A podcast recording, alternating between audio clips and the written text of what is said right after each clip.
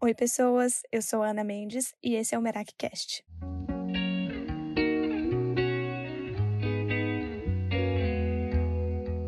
Merak é uma palavra grega que significa fazer as coisas com a alma, colocar parte de si em tudo que estiver fazendo.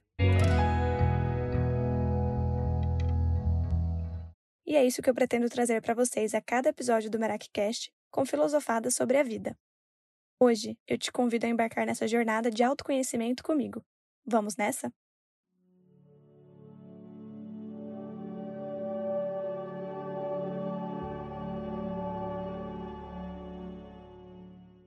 Você pode estar em pedaços e mesmo assim continuar sendo inteiro. Hoje eu quero apresentar para vocês uma técnica japonesa chamada kintsugi. Eu descobri ela recentemente e sabe daquelas coisas que quando você escuta, quando você lê, como se fosse um abraço na sua alma? Para mim, saber dessa técnica foi isso. Kintsugi consiste, na verdade, numa técnica de cerâmica, que é em pegar pedaços quebrados da cerâmica e reconstruir através de pó de ouro.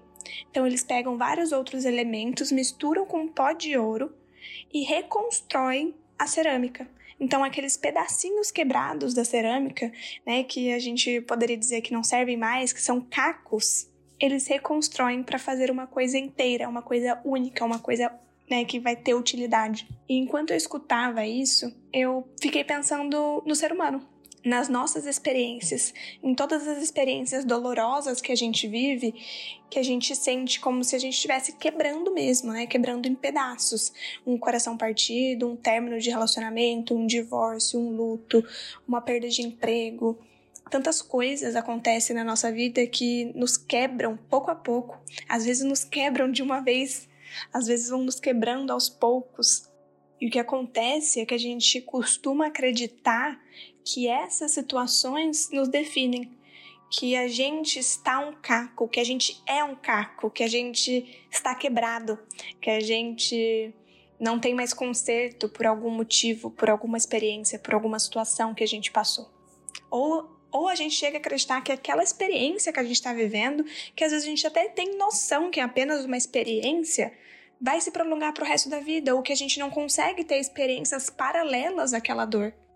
E isso para mim ficou muito evidente em dois períodos da minha vida, que foi a minha que foi quando eu morei em Portugal em 2020 e 2021 e agora morando na Noruega. Então, a primeira vez que eu morei em Portugal, eu passei por muitas situações desafiadoras. Apesar de. E foi, eu tive vários sentimentos conflitantes com a minha morada em Portugal, porque foi algo que eu queria muito, eu desejei muito. Eu investi muito tempo, energia e dinheiro para me mudar para Portugal. Eu tinha certeza no meu coração de que aquele seria o caminho, de que aquele seria o lugar onde eu moraria por não para sempre, né? Porque eu também sou meio rodinha no pé, mas que pelo menos por a longo prazo, assim, que eu moraria por bastante tempo, né? Que seria a minha base, onde eu criaria raízes. E foi totalmente ao contrário.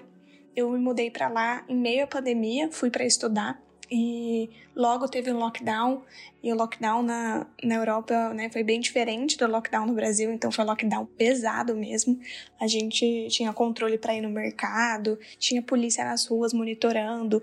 Era um, um negócio meio dark, assim. Quem já assistiu The Handmaid's Tale vai, vai entender aqui a minha referência. Eu me senti um pouco em Handmaid's Tale, morando no, no, em Portugal no meio da pandemia, porque é, tinha policial a cada esquina perguntando onde você ia, né?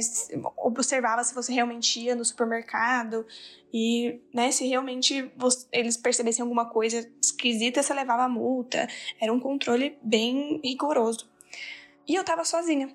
Eu tava sem amigos, eu tava isolada num país estrangeiro, sem família, sem amigos, é, né, vivendo tudo que a gente viveu da pandemia, mas completamente sozinha. Então foi um período da minha vida que eu me senti muito sozinha. E para melhorar a situação, melhorar entre aspas, né? Para acrescentar na minha experiência, no meio disso tudo, eu ainda vivi o luto da minha avó, perdi a minha avó, e eu terminei um relacionamento de três anos. Então foi um turbilhão de sentimentos, de pensamentos, de sensações, de experiências. E isso me fez associar a minha vida lá em Portugal a muita tristeza, a muita dor, a sofrimento, a um pote quebrado, a cacos. Então, quando eu voltei para o Brasil, quando eu tomei a decisão de voltar para o Brasil, eu comecei a me reconstruir, a reconstruir esses cacos, a colocar pedacinho em pedacinho de volta. E quando eu consegui colocar esses pedacinhos de volta, o interessante foi que eu consegui olhar para trás e ver que Portugal não foi só dor. Eu também tive muita alegria. Eu conheci pessoas incríveis, eu tive o suporte de pessoas maravilhosas. Eu vivi poucas experiências, mas as poucas que eu vivi foram maravilhosas, foram incríveis, foram transformadoras. Foram experiências que tocaram profundo a minha alma. Mas eu só consegui olhar para isso dessa forma quando eu me tirei daquele emaranhado e reconstruí, né, me reconstruí a partir desses cacos. Mas já na Noruega, a situação foi diferente e curiosa eu tive sentimentos muito opostos vivendo aqui na Noruega, porque ao mesmo tempo que eu senti muita solidão, eu senti um certo nível de depressão, ansiedade, eu passei e sigo passando, né, por coisas muito desafiadoras aqui. Ao mesmo tempo que eu tô sentindo tudo isso, eu também sinto muita alegria, muito bem-estar. Eu amo o silêncio da Noruega, eu amo a liberdade e a segurança que eu tenho aqui. Então, por muito tempo, eu fiquei brigando com esses sentimentos, porque na minha cabeça eles não faziam sentido, né? Na minha cabeça, como que eu tava triste, mas alegre pelo silêncio? Como que eu tava com winter depression, mas gostava tanto, né, do, do climinha friozinho para ficar embaixo da coberta, comer o meu mingau de aveia. Eram sentimentos opostos e que na minha cabeça não se complementavam até eu entender e ser apresentada essa técnica japonesa de que opostos podem sim se complementar, de que cacos podem ser de que duas experiências opostas podem sim fazer parte da mesma experiência. É como se fosse um, um yin yang, sabe? O escuro e o claro, o frio e o calor. Eles se complementam, eles se juntam. Então tá tudo bem eu entrei em paz com, essa, com esse sentimento meu, né? De que tá tudo bem eu não gostar da Noruega, não me ver morando aqui, ter esses sentimentos conflitantes, né, morando aqui, mas ao mesmo tempo também gostar, também ver graça, beleza, conforto e aconchego nos momentos que eu vivo aqui, no silêncio que para mim é tão importante e tão tão gostoso no contraste de cultura, de língua, de experiência que eu tô vivendo aqui, comparado a tudo que eu já vivi, comparado ao país que eu vim, né, comparado ao Brasil. A Noruega e o Brasil são países completamente distintos em relação à cultura. E aí que entra uma técnica que eu quero apresentar para vocês, que eu fui apresentada há pouco tempo na minha pós-graduação, que é o The End Practice. E o que, que é isso? Nada mais é que a prática do E. And né, que significa em inglês e. Então, a prática do e. E como é que a gente usa ela? Então, lembra da técnica japonesa que eu falei para vocês? Kintsuki? A arte de pegar cacos, pedaços de cerâmica e juntar inteiros através de pozinho de, de ouro, fazer com que elas se, se colhem novamente e formem uma cerâmica inteira. Então, essa cerâmica, ela está quebrada e está inteira. São pedaços né, de uma cerâmica quebrada que foram cuidadosamente juntadas ali para transformar numa cerâmica inteira. Então, essa filosofia, vamos chamar assim, que eu trouxe através dessa técnica japonesa, a gente pode aplicar para tudo.